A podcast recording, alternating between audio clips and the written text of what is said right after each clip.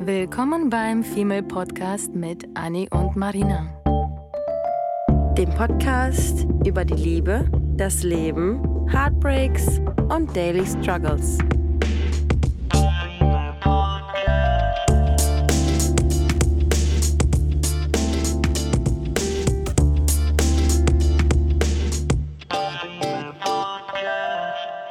Hallo zusammen, willkommen zu einer neuen Folge zur Hälfte aus Deutschland und Barcelona.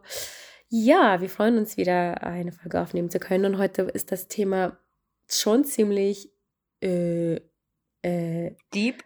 Ich will deep, ja, mir fehlte tatsächlich das Wort. Das Thema ist nämlich ein bisschen deep. Heute reden wir nämlich über Komplexe und zwar über einen bestimmten, den Vaterkomplex den Vaterkomplex.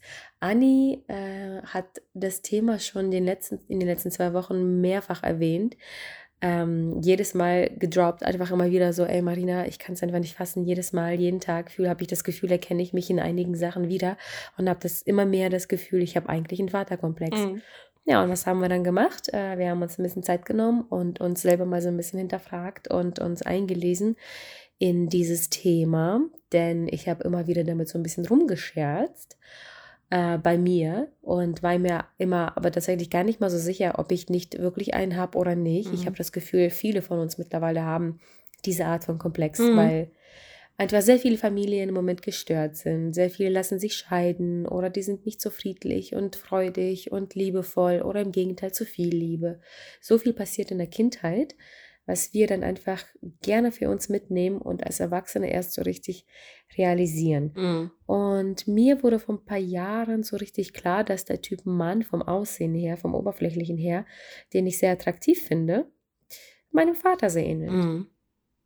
Let's start there. Mhm, mhm, mhm, mhm. ich glaube, das ist vielleicht bei mir so ein Komplex, wo ich selber immer so ein bisschen gescherzt habe, so ey, ich glaube, ich habe einen Vaterkomplex. Ganz komisch, weil die Männer, die ich am attraktivsten fand, sahen ihm tatsächlich sehr ähnlich. Und ich finde es schade, dass ich damals in meiner Therapie eigentlich nie darüber gesprochen habe, muss ich sagen. Wir haben nie über irgendwie so Familie und, und also ganz kurz vielleicht mal erwähnt, aber nie so richtig mhm. ausgiebig, was ich schon ziemlich schade finde. Ich würde sehr gerne mich irgendwie mit, der, mit einer Therapeutin damit auseinandersetzen und gucken, was eigentlich in meiner Kindheit vielleicht nicht optimal verlaufen ist. Aber ich glaube, meine Therapeutin hat damals immer erwartet, dass ich selber das alles rausfinde. Nee, und schön, dass wir jetzt an dem Punkt angekommen sind, dass du dir die Frage stellst, ob deine Therapeutin dir hätte die Frage stellen sollen, die du dir jetzt mittlerweile selber stellst. Ähm, wow. Äh, oder? Ja. Let that sink in, ja, oder? Oder? Also ich meine, da können wir jetzt wieder schon wieder uns auf die Schulter klopfen und sagen, hey, ich bin an die, ich bin mittlerweile, ähm, mittlerweile haben wir ja fast drei Jahre den Podcast und sind jetzt nach drei Jahren äh, deeper Gespräche, deeper Gedanken endlich an den Punkt gekommen, was vielleicht, und das wird, das könnte rein theoretisch unsere letzte Folge sein, weil man sagen würde, Leute, wir haben die Lösung, wir wissen, warum wir heartbroken sind, warum wir wasted sind, warum wir viel Sex haben, warum wir uns missachtet fühlen, warum wir Liebe suchen, wieso wir liebesdurstig sind. Und das ist eigentlich, glaube ich, schon so. Wir sprechen ja mal darüber, dass die Kindheit oder die ersten drei Jahre des Lebens einen super, super prägen. Und das weiß man, man, man kann sich an gar nichts mehr erinnern, aber unterbewusste Dinge prägen einen ja unglaublich. Und ähm, diese Vaterkomplex-Geschichte, das war total krass. Ich war jetzt, ähm, nee, ich, so, ich hatte mal, ich hatte mal eine Freundin und die war irgendwie Mitte 20. Und die hat sich plötzlich in einen Typen verliebt, der, äh, ich würde sagen, Mitte 40 war.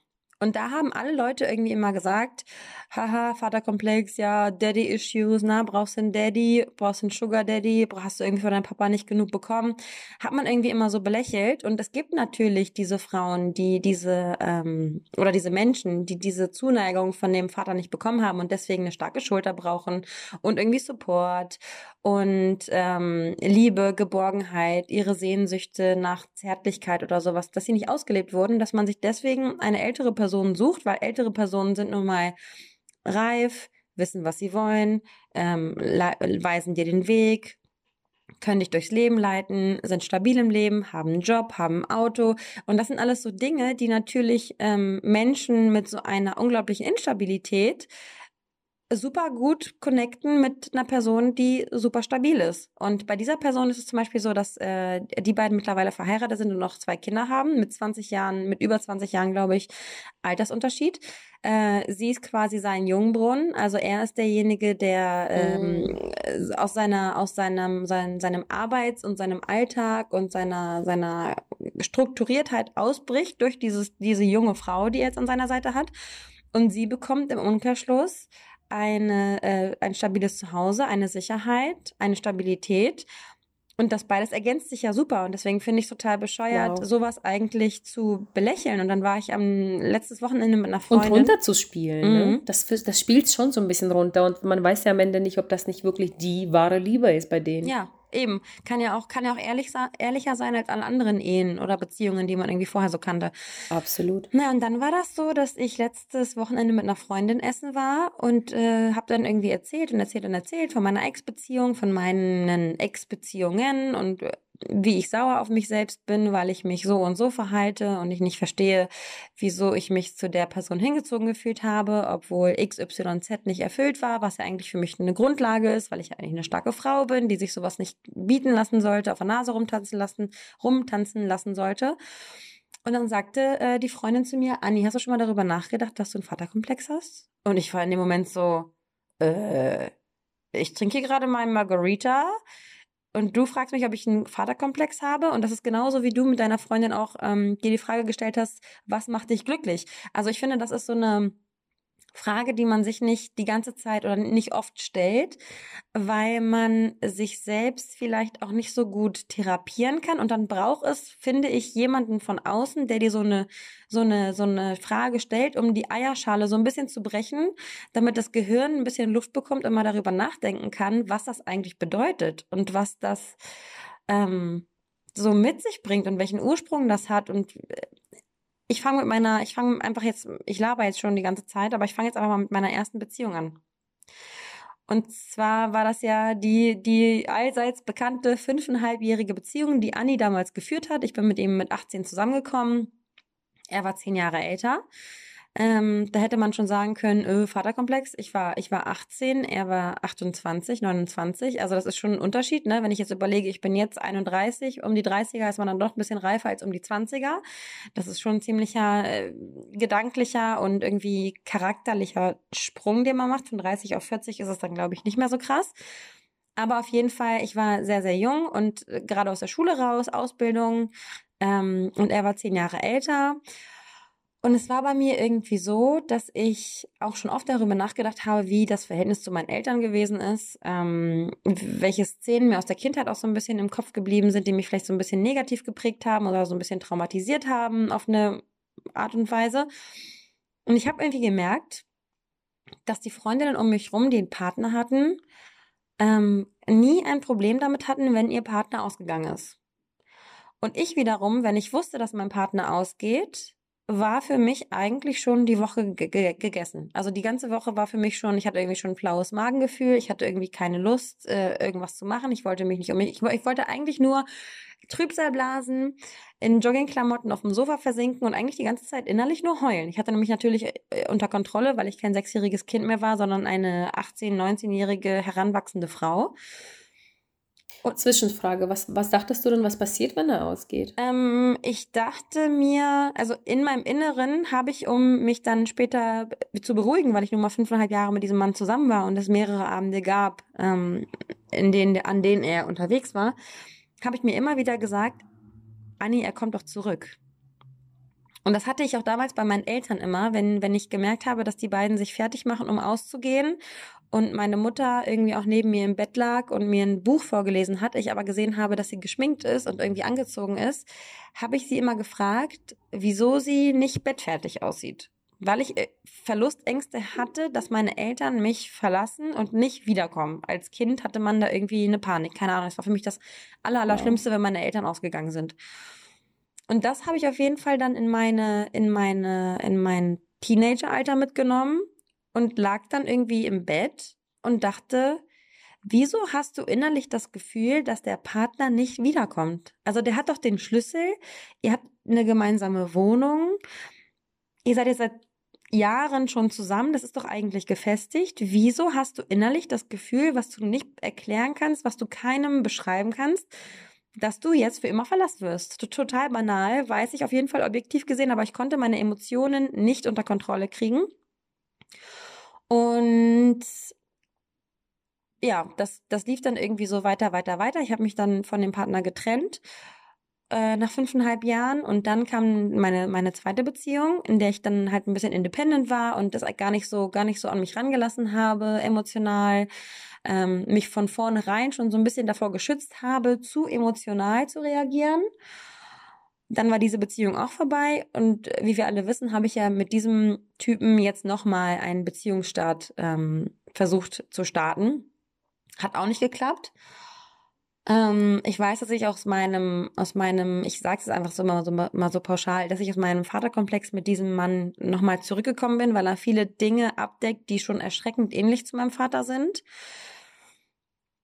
Ich habe aber für mich selbst gelernt, weil wir ja auch Individuen sind, die sich selbst therapieren können oder sich therapieren lassen können, wusste, dass ich es gar nicht erst so weit kommen lasse, dass ich irgendwelche Verlustängste habe. Dass ich, ich weiß, dass es aus meiner Vergangenheit kommt. Ich weiß, dass das, was ich habe, mein Hirngespinst ist und der Partner wird immer wieder kommen und deswegen mache ich mein Ding und lasse den Partner sein Ding machen und dann ist das ein Ausgleich und dann habe ich nicht das Gefühl, dass ich einstecke und der andere Partner immer die ganze Zeit Halligalli machen kann. Also ich habe immer gesagt, Anni, du wirst nicht verlassen, du wirst nicht verlassen, du wirst nicht verlassen.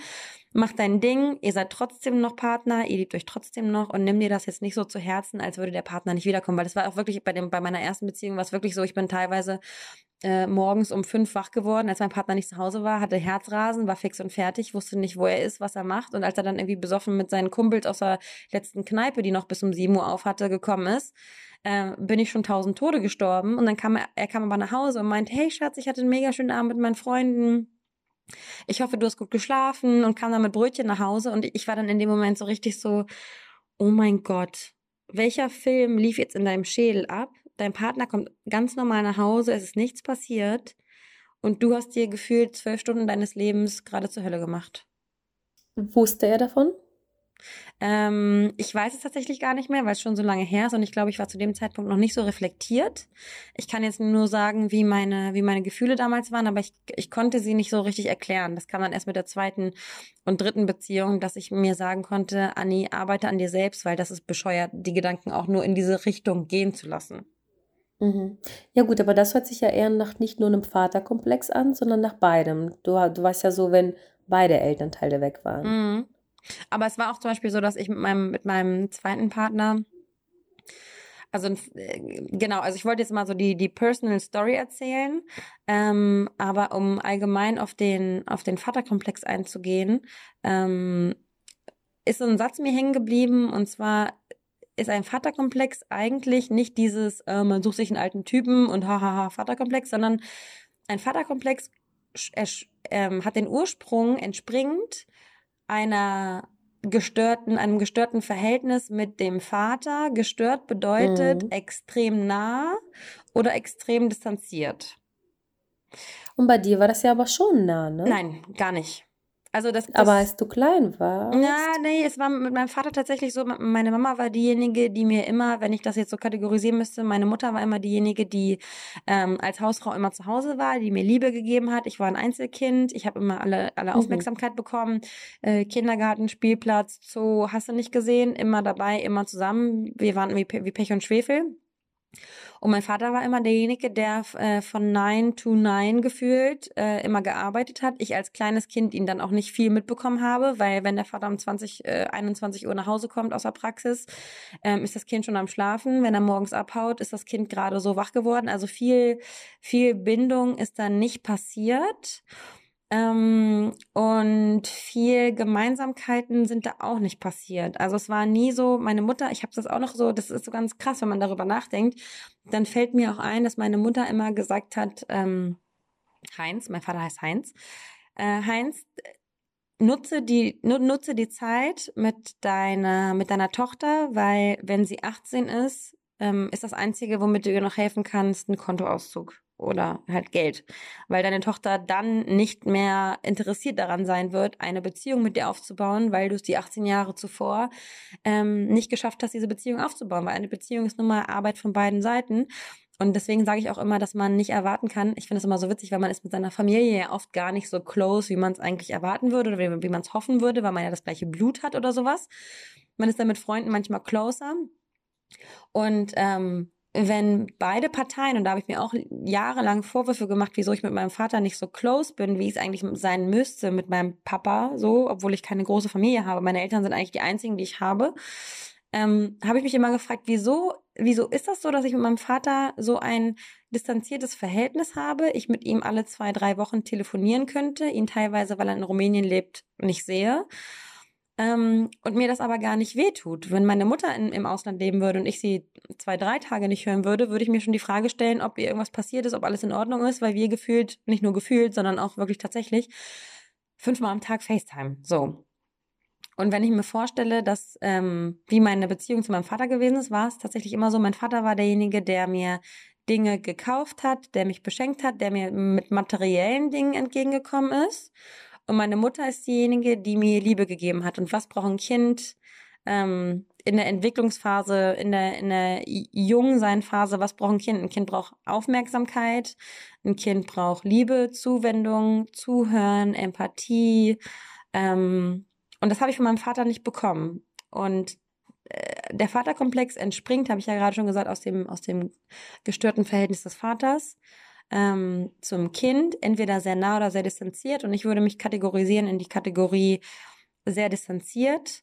Ähm, ich habe vielleicht immer andere Papas gesehen, die mit ihren Kindern auf dem Spielplatz gegangen sind. Es war sogar noch so, wir wohnen ja mittlerweile in Hamburg und ich war vor zwei Jahren ähm, oder vor drei Jahren bei König der Löwen und ich weiß ganz genau, dass ich noch, bevor ich 16 war, weil das in meinem Elternhaus damals war, bevor ich 16 war, hat mein Vater mir schon versprochen, ähm, zum Musical König der Löwen zu gehen. Und wir haben es aber nie gemacht.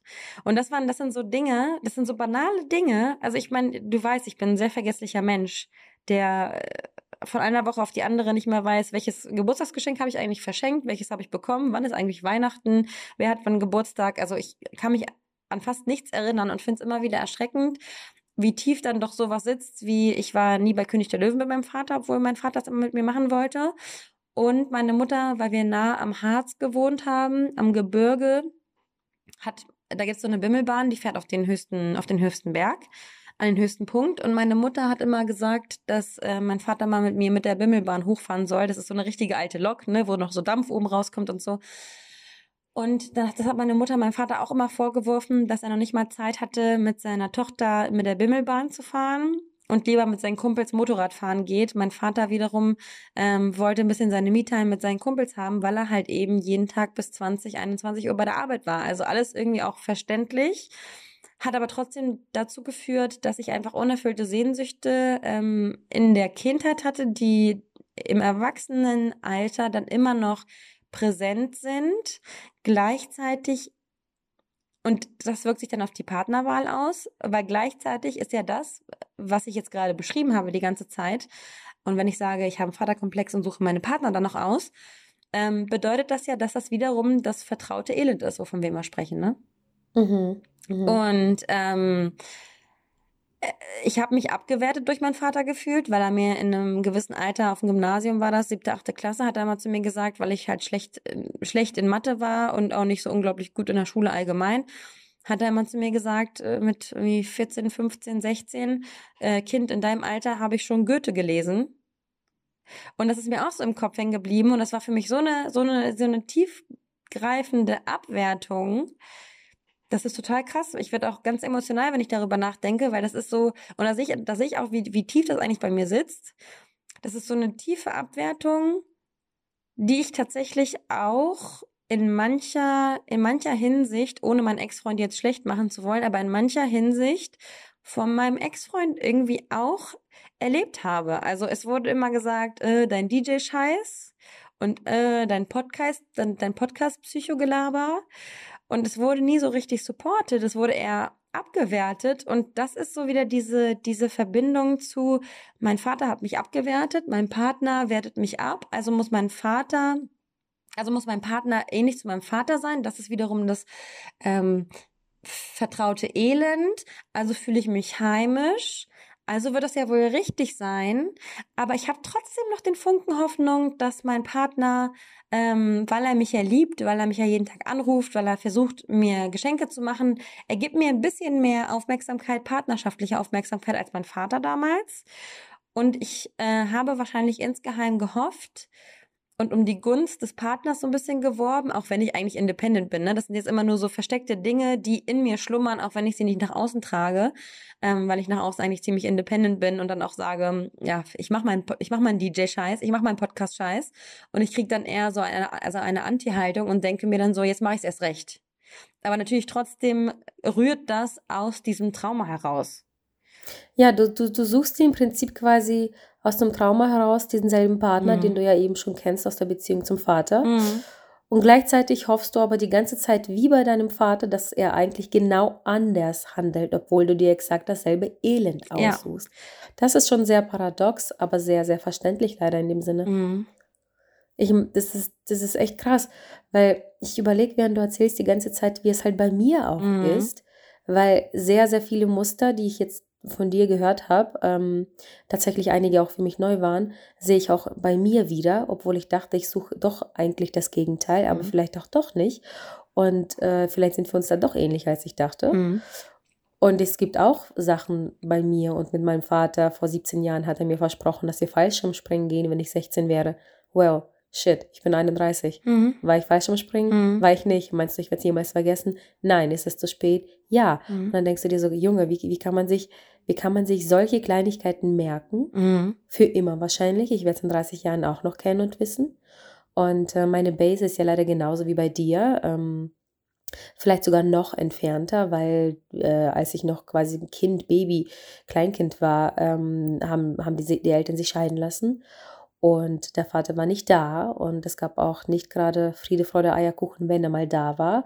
Ähm, kleines bisschen G Gewalt quasi äh, im, im, im Haushalt gab es auch, jetzt nicht mir den Kindern gegenüber, sondern eher so zwischen den beiden Eheleuten. Ähm, was bei mir definitiv zum Beispiel ausgelöst hat, dass sobald mein Ex-Freund oder irgendein Partner oder sonst was auch nur ein Anzeichen von Aggressivität an den Tag legt und das verbal oder körperlich enden könnte, ähm, habe ich noch nicht mal irgendwie Angst, dass es irgendwie dann knallt auf einmal, sondern ich habe äh, Angst, wie ich reagieren werde zurück. Und das, damit meine ich nicht, dass ich dann äh, körperlich werde, sondern äh, ich weiß ganz genau, zum Beispiel eine Situation gab es in meiner Ex-Beziehung, dass ich mich mit meinem Ex mega krass gestritten habe und er sich dann ähm, in den Türrahmen gestellt hatte, sodass ich nicht mhm. rausgehen konnte. Mhm. Und ich konnte nicht fliehen. Das heißt, meine, meine sichere, mein, mein Fluchtweg wurde versperrt. Und äh, mir wurde seelisch quasi richtig eine reingewirkt, von wegen Rede, sag jetzt, bla, tu, sofort, keine Ahnung was. Und dann, Absolute ich habe aber nur schwarz gesehen. Mhm. Mhm. Absolut, ich habe nur schwarz gesehen oder äh, rot gesehen. Rot gesehen, sagt man. Rot, nicht schwarz. oh, wow. Ich, ich habe nur rot gesehen. schwarz, oh, naja, ich habe auf jeden Fall, ähm, nee, ich glaube rot, weil Blut, keine Ahnung. Ja. Ähm, oder Achtung, das Achtung. War für, ich hatte eine ich hatte eine kleine Panikattacke und ich habe ihn mit der Faust so heftig in die Brust gehauen, dass er quasi fast schon irgendwie zur Seite springen musste, weil das weh tat. Und ich bin dann rausgeflogen aus der, äh, rausgeflohen aus der Wohnung mhm. mit, mit einem Herzbeben bis zum geht nicht mehr. Ich hatte so eine Panikattacke, dass mir da dass die weg, Luft wegblieb. Ähm, weil ich, das ist keine Angst, das ist einfach dieses, ich weiß ganz genau, dass sobald irgendwie Richtung Gewalt, verbal oder körperlich, es äh, gehen sollte, absolut bei mir alles sich sperrt und dann ist es vorbei und dann ist es auch nicht vorbei für den Abend, sondern dann ist es auch vorbei für immer. Mhm. Und da bin ich absolut. Und ähm, ja, andere Sachen auch, dadurch, dass der halt äh, nicht da war und äh, in der Kindheit der Vater und äh, ich bin dann ja nach Deutschland gezogen mit meiner ganzen Family vor 22 Jahren und seitdem habe ich ihn halt auch nur zweimal gesehen. Ne? Kein Kontakt, kein, also kaum. Nur einmal zum Geburtstag äh, angerufen hat er, gratuliert und jedes Mal wurde dadurch der Tag immer schlimmer, weil das immer sehr daneben lief. Und dann dieses einmal im Jahr anrufen. Mhm. Und zwar auch nur mich oder meine Schwester. Und dann sagen, gratuliere deine Schwester am Ende, sodass nur eine von uns dann vielleicht das Glück hatte, mhm. ihn einmal im Jahr fünf Minuten zu hören. Das ähm, hat definitiv einiges an Wunden hinterlassen. Mhm. Und äh, gleichzeitig haben wir uns immer gewünscht, und das hört sich jetzt wirklich krass an, dass es ihn halt gar nicht gibt. Mhm. Es gänge uns besser zu wissen, dass es gar keinen Vater gibt, Mhm. als es, dass es einen gibt, Ja. der aber nutzlos in seinem Kabuff sitzt und das neue Kind, was er dann hat, mehr liebt und umsorgt und stolz äh, erzählt, wie er ihm jeden Monat Kuchen kauft. Ähm, dann sitzt du dann als Kind, als erwachsenes Kind, denkst dir, oh mein Gott, das ist wie? How? How is it even possible? Mhm. Dann hätte ich lieber gar keinen. Und ich habe mein Leben lang schon überlegt, so was hat das eigentlich für Wunden in mir hinterlassen? Und ich glaube, das sind sehr viele, die ich wahrscheinlich selber noch gar nicht ergründet habe. Mhm. Finde ich sehr interessant für auch die, die nächsten Wochen, wenn man darüber nachdenkt und sich mal ähm, auf der Zunge zergehen lässt, was ist eigentlich, ich meine, es ist bei uns beiden so, dass wir ähm, uns jedes Mal sagen, wieso wir nicht verstehen, wieso wir nicht verstehen, wieso wir äh, einen, einen gutmütigen Partner, wieso wir nicht einfach einen gutmütigen Menschen lieben können und wieso wir uns nicht in den Gutmütigen verlieben, sondern eher in den, bei dem noch Verbesserungspotenzial ist und der so ein bisschen Boshaftigkeit oder so ein bisschen, so, so ein bisschen mehr Distanz, so ein bisschen mehr Ignoranz in sich hat, weil wir sagen, hey, das ist irgendwie wie Papa, das ist irgendwie wie Papa, aber irgendwie, glaube ich, kann ich da noch ein bisschen Liebe rausquetschen. Also es ist so ein, das ist so ein Ja, wir nehmen das, was wir halt eben kennen, aber wollen auch gleichzeitig äh, nicht, ich weiß nicht, ob es unbedingt fixen ist. Wir wollen einfach vielleicht die Story verändern. Weil wir dann denken, ja gut, wir sind ja erwachsen, wir können ja jetzt lenken. Mhm. Ähm, könnte das vielleicht sein, dass man denkt, okay, man, man nimmt etwas, was man kennt, man versucht das aber anzupassen oder äh, anders handzuhaben oder keine Ahnung. Ähm, weil mein Ex-Freund zum Beispiel, der war nicht so ignorant, der war eigentlich sehr liebesbedürftig. Der war sehr, seine, seine Sprache der Liebe war definitiv ähm, Körperkontakt. Und das habe ich ja zum Beispiel von, von meinem Vater nicht gekannt, eine Umarmung zu bekommen oder eine gute Nacht äh, Knutschi auf die, auf die Stirn. Das gab es alles nicht. Das heißt, das sind alles, es, es gab viele Parallelen meinem Ex, die auch gegen meinen Vater-Komplex sprechen könnten. Ähm, und dennoch aber sehr viele Streitigkeiten und sehr viele Unstimmigkeiten, die dann am Ende aber wahrscheinlich dasselbe Ende ergeben hä- hätten Mhm. ergeben hätten, ähm, dass man ähm, fast schon lieber alleine ist. Also tatsächlich bin ich, glaube ich, so, dass ich gar nicht mich so danach, mh, beides, vielleicht beides. Ich will zum einen einen Partner, der genauso dann liebevoll ist und für mich da ist und einfach da ist Mhm. äh, und für mich tut und mich, ähm, zum Beispiel hatte ich gar nicht so lange her jemanden gehabt, der, der hat sich so wahnsinnig um mich gekümmert. Ähm, und, und, und mich wortwörtlich an die Hand genommen über die Straße. Wir sind an der Straße entlang gegangen und äh, rechts waren Autos, links ist das Gebäude. Jedes Mal hat er mich quasi fast schon geschubst in die Richtung weg von, von der Straße. Und ich stehe dann wie so ein, wie so ein Mädchen. So ein, ja, Mädchen, Kind äh, und guck ihn an und denkst du, was, was ist das denn hier? Und der so, naja, kennst du das nicht? Eine Frau geht immer auf der Seite, ähm, die halt sicherer ist, damit der Mann sie beschützt. Oder wie eben, wie erwähnt, über die Straße gehen, stellt er sich vor mich, guckt, ob die Autos kommen, dann zieht er mich quasi hinterher. Das hört sich so an, als würde man ein Kind hinterherziehen. Und oh mein Gott, hat mir das imponiert. Und das waren so Sachen, diese, diese wahnsinnig männlichen Sachen. Und es geht hier gar nicht um Männlichkeit an aller Bad Boy, sondern um Fürsorge-Männlichkeit. Wo alles Sachen, die ich mir damals wahrscheinlich als Kind von meinem Vater gewünscht Du, hätte. ähm, Der mich, ja. Äh. Ja, same bei dir. Ich weiß, ich, ich, Äh. ich, ich, sehe schon in deinem Gesicht. Ja, aber ich muss auch, ich muss auch über dich, weil du sagst ja auch, also ich glaube, ich glaube, wir müssen auch noch viel, viel tiefer drüber nachdenken, was da noch alles so rauskommt, weil ich meine, nicht umsonst bist du diejenige Freundin in meinem Freundeskreis, die am liebsten alles selbst in die Hand nimmt, den Nagel selbst in die Wand haut, ähm, sich selbst um Auto, Wohnung, Urlaub, Urlaubsplanung kümmert. Du bist diejenige, die keine Kontrolle abgeben kann. Und deine Art von Vaterkomplex heißt ja nicht, dass du einen hast, aber es, ich glaube, wir haben alle, wir haben alle von Mhm. allen Störungen, hat jeder irgendwie einen gewissen Teil, weil man irgendwie immer traumatisiert ist und man immer an irgendwas arbeitet und wir alle nicht, nicht frei sind. Ansonsten wäre das ja hier alles eine Alpaka-Farm mit Wolken und Unicorns. ähm, Oh. aber auch das ist dein Vaterkomplex, weil du dir sagst, hey, du kannst ähm, keine Kontrolle abgeben, vor allem nicht einem Mann, Ähm, und wenn dann aber Mhm. ein Mann kommt, der dir suggeriert, dass er die Kontrolle übernehmen kann und dass er ein bisschen über dir steht, dann fühlst du dich wiederum geborgen, weil du eigentlich nie zulässt, dass jemand dich leitet. Weil du einem Mann, weil du gelernt hast, einem Mann ähm, die Leitung nicht überlassen zu können. Mhm. Weil ein Mann Ja. es noch nie geschafft hat, dir eine positive Leitung zu geben. So. Das ist verrückt, ja, weil genau so ist das. Mhm. Ich gebe das nicht ab, weil ich ja weiß, dass ich dann äh, enttäuscht Mhm. werde. Ich weiß ganz genau, Mhm. das klingt echt hart, Mhm. aber ich wurde ja bisher auch nur enttäuscht. Mhm. Also was, was Männlichkeit, was Männer in meinem Leben angeht. Ähm, daher kann und es, es wird niemals passieren, dass ich die Kontrolle so wahnsinnig abgebe.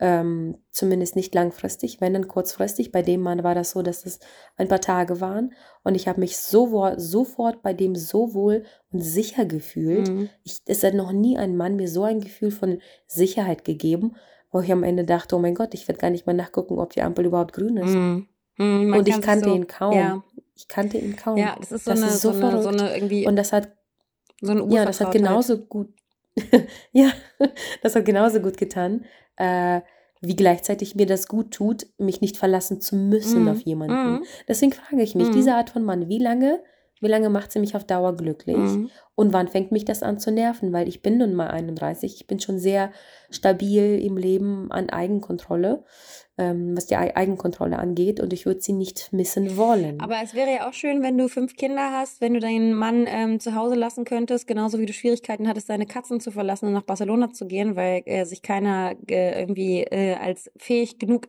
äh, erwiesen hat, deine Katzen, sich um deine Mhm. Katzen zu sorgen. Wäre es ja einfach schön, wenn du einen Partner hast und sagen kannst, hey Schatz, wir haben fünf Kinder, aber ich glaube, dass du es krie- Oh, aua. hinkriegst. Du kriegst es hin mit den ähm, Windeln wechseln. Ich bin jetzt in meinen Girls fünf Tage off, weil ich habe die letzten Monate echt viel geackert. Meine Brüste tun weh. Ich pump die Milch ab. Ich bin mit meinen Girls jetzt unterwegs, trinke zwei, drei Säckchen, damit ich nicht, muss ja nicht stillen. Aber so, es wäre schön, es wäre schön, einen Partner zu haben. Ich glaube nicht, dass es dich nerven würde. Natürlich muss es das richtige Maß sein an allem, an, an Schwäche, an Stärke, an Fürsorge, an Dominanz, weil toxische Dominanz braucht auch keiner und toxische Männlichkeit braucht auch keiner und niemanden, der irgendwie sagt, er ist der supergeilste Hecht und mm, am Ende musst du es glauben, obwohl es überhaupt gar nicht den Taten entspricht, was ich auch kenne. ja, ja, ja. Ähm, ja.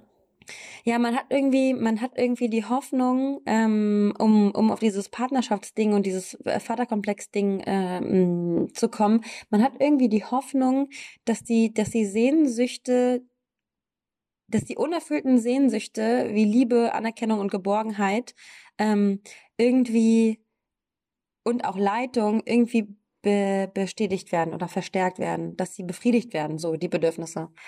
Und bei mir ist das, bei mir ist das so gewesen, dass ich ähm, in meiner Beziehung durch diese, durch diese Lücke dieser Bestätigung, dieser Auf,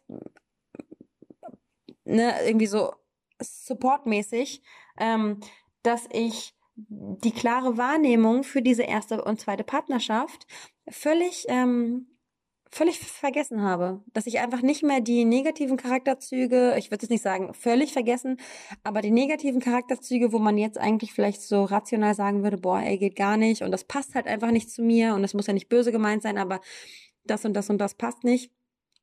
Ähm, das hat man damals so ein bisschen relativiert, weil man sich gedacht hat, nee, aber er ist ja irgendwie so ein Dominanter und nee, er ist ja irgendwie derjenige, der, der morgens früh dann mit dem Hund spazieren geht oder der die Brötchen dann nach Hause bringt. Und deswegen hat man so diese grundsätzlichen Dinge wie Partnerschaftlichkeit auf Augenhöhe sich begegnen. Ähm, habe ich dann zum Beispiel in meiner Partnerschaft ähm, so ein bisschen so ein bisschen schleifen lassen, würde ich sagen. Auch wenn ich jetzt sagen würde, in meiner letzten Beziehung habe ich doch mehr die Kontrolle gehabt als sonst und ich habe mir ich habe ja einen klaren ich habe ja klare Gedanken und ich kann mir das alles erklären und ich lebe nicht in meiner rosaroten Seifenblase. Ich habe beim ersten Freund damals immer gesagt, wir sind in so einer Seifenblase.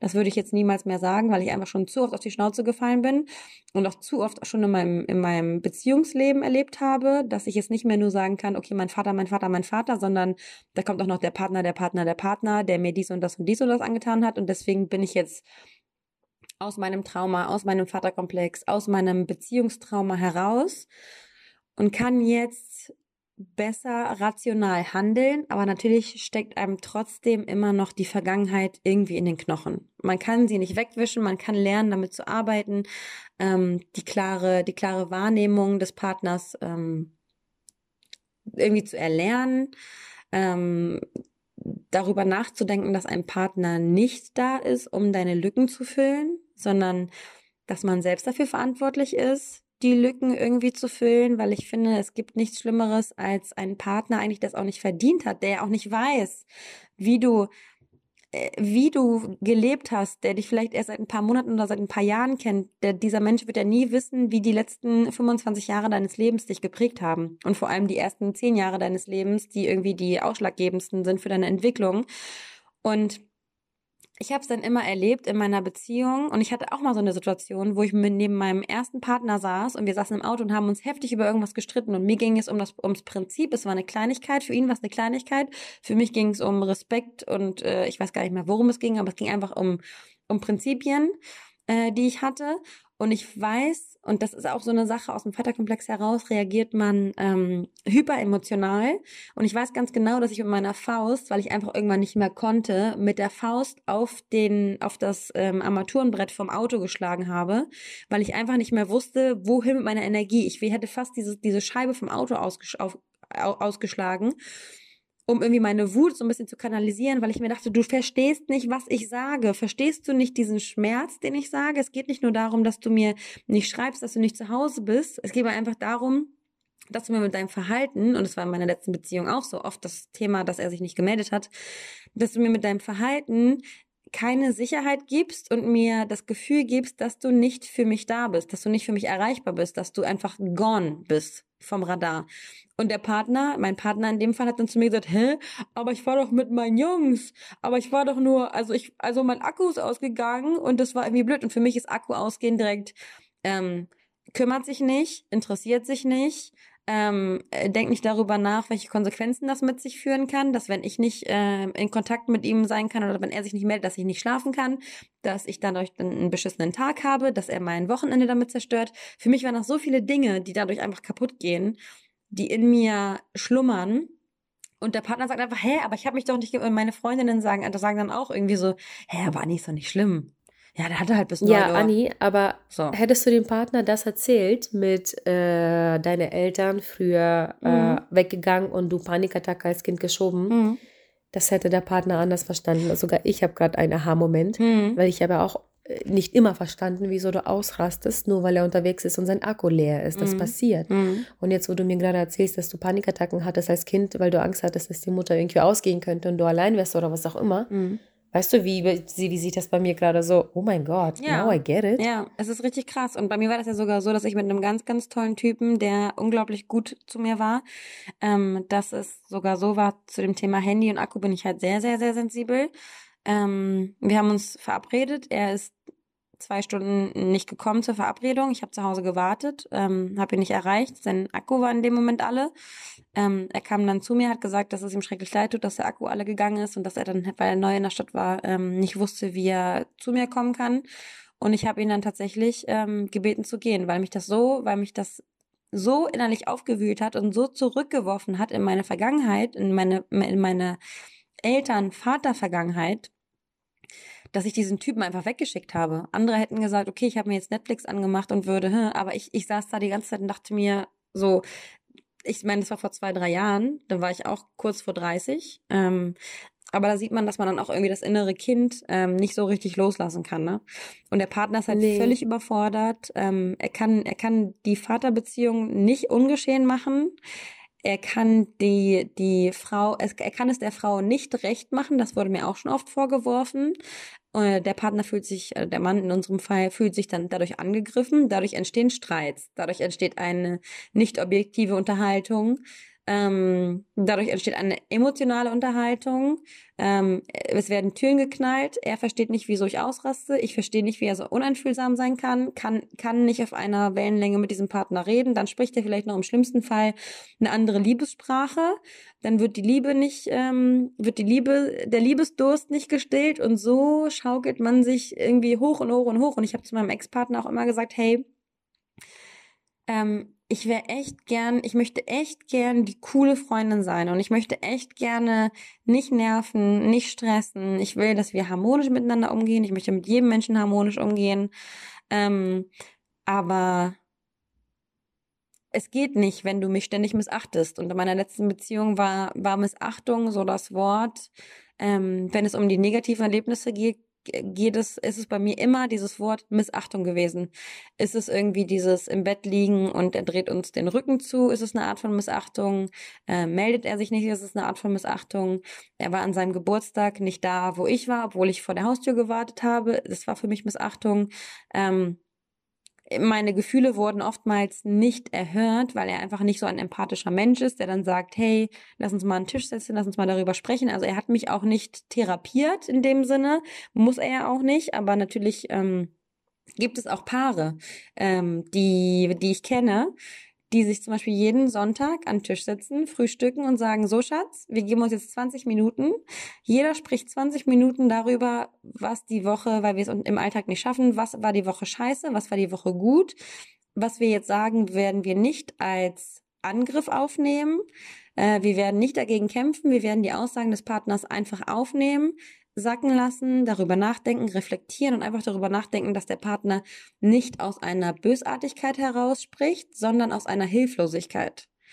Und das ist, glaube ich, ganz, ganz wichtig in der Partnerschaft, ähm, immer zu versuchen, sich selbst so ein bisschen zurückzuhalten, nicht zu hyperemotional ähm, zu reagieren, ähm, nicht ständig versuchen, den Lösungsversuch in dem Partner zu suchen, weil es ist im Endeffekt ein altes Problem, mit dem du selbst klarkommen musst. Es ist natürlich schön, wenn ein Partner so viel Mitgefühl hat, dass er dich an die Hand nimmt und dann sagt, Schatz, äh, wir kriegen das irgendwie beide hin. Ich sehe deinen Schmerz, ich sehe dich und ähm, ich möchte nicht, dass du dich missachtet fühlst. Wenn ich dir das Gefühl gegeben habe, dann tut es mir leid, dann sag mir, wie ich es besser machen kann. Ähm, der Partner ist nicht der Lösungsversuch, aber ich finde, man sollte schon einen gemeinsamen Lösungsansatz ähm, finden. Und was man eigentlich dazu dagegen tun kann, ist eigentlich nur ähm, als als Mensch mit Vaterkomplex, also ich dann im, in, in dem Sinne mich jedes Mal wieder zu therapieren und zu sagen, Anni, verabschiede dich von dem Wunsch, deine Erfüllung von deinem Partner zu bekommen. Verabschiede dich von dem Wunsch. Dein Partner ist nicht für dich verantwortlich. Ihr habt, äh, ihr könnt eine gute Zeit miteinander haben, aber ob er nun das Auto hat oder die Wohnung oder das Geld, was dein Vater dir vorgelebt hat, weil mein Vater war ein sehr machtgeiler und ähm, ja, sehr outgoing, spendabler Typ. Ähm, lass dich nicht von den Dingen blenden, die dir eigentlich so viel Schmerz auch zugefügt, zugefügt haben und lass dich nicht davon blenden, dass, dass Männer irgendwie eine vermeintliche Dominanz zeigen und du um die Gunst kämpfen musst, um Aufmerksamkeit zu bekommen, weil du bist es wert, Aufmerksamkeit einfach so zu bekommen. Und nimm sie hin und nimm auch die Menschen hin, die dir die Aufmerksamkeit geben möchten und ähm, ich glaube, ich habe jetzt ziemlich viel dazu gesagt. Ja, sehr viel. Und ich finde es toll. ja. Nee, wirklich, weil das ist ein Thema, ich glaube, das, da kann man sich ähm, tatsächlich, wenn man sich damit auseinandersetzen möchte, wahrscheinlich nur professionelle Hilfe holen. Mhm.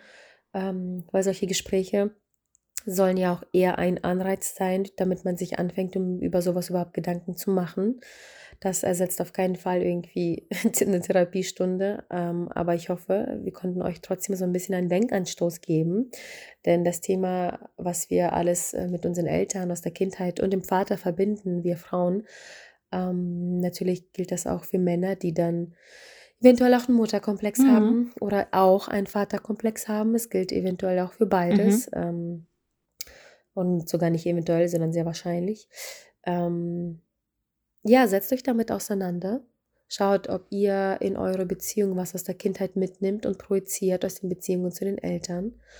Und ähm, schaut, ob ihr nicht Sachen sogar dadurch besser versteht, realisiert, was den Partner angeht.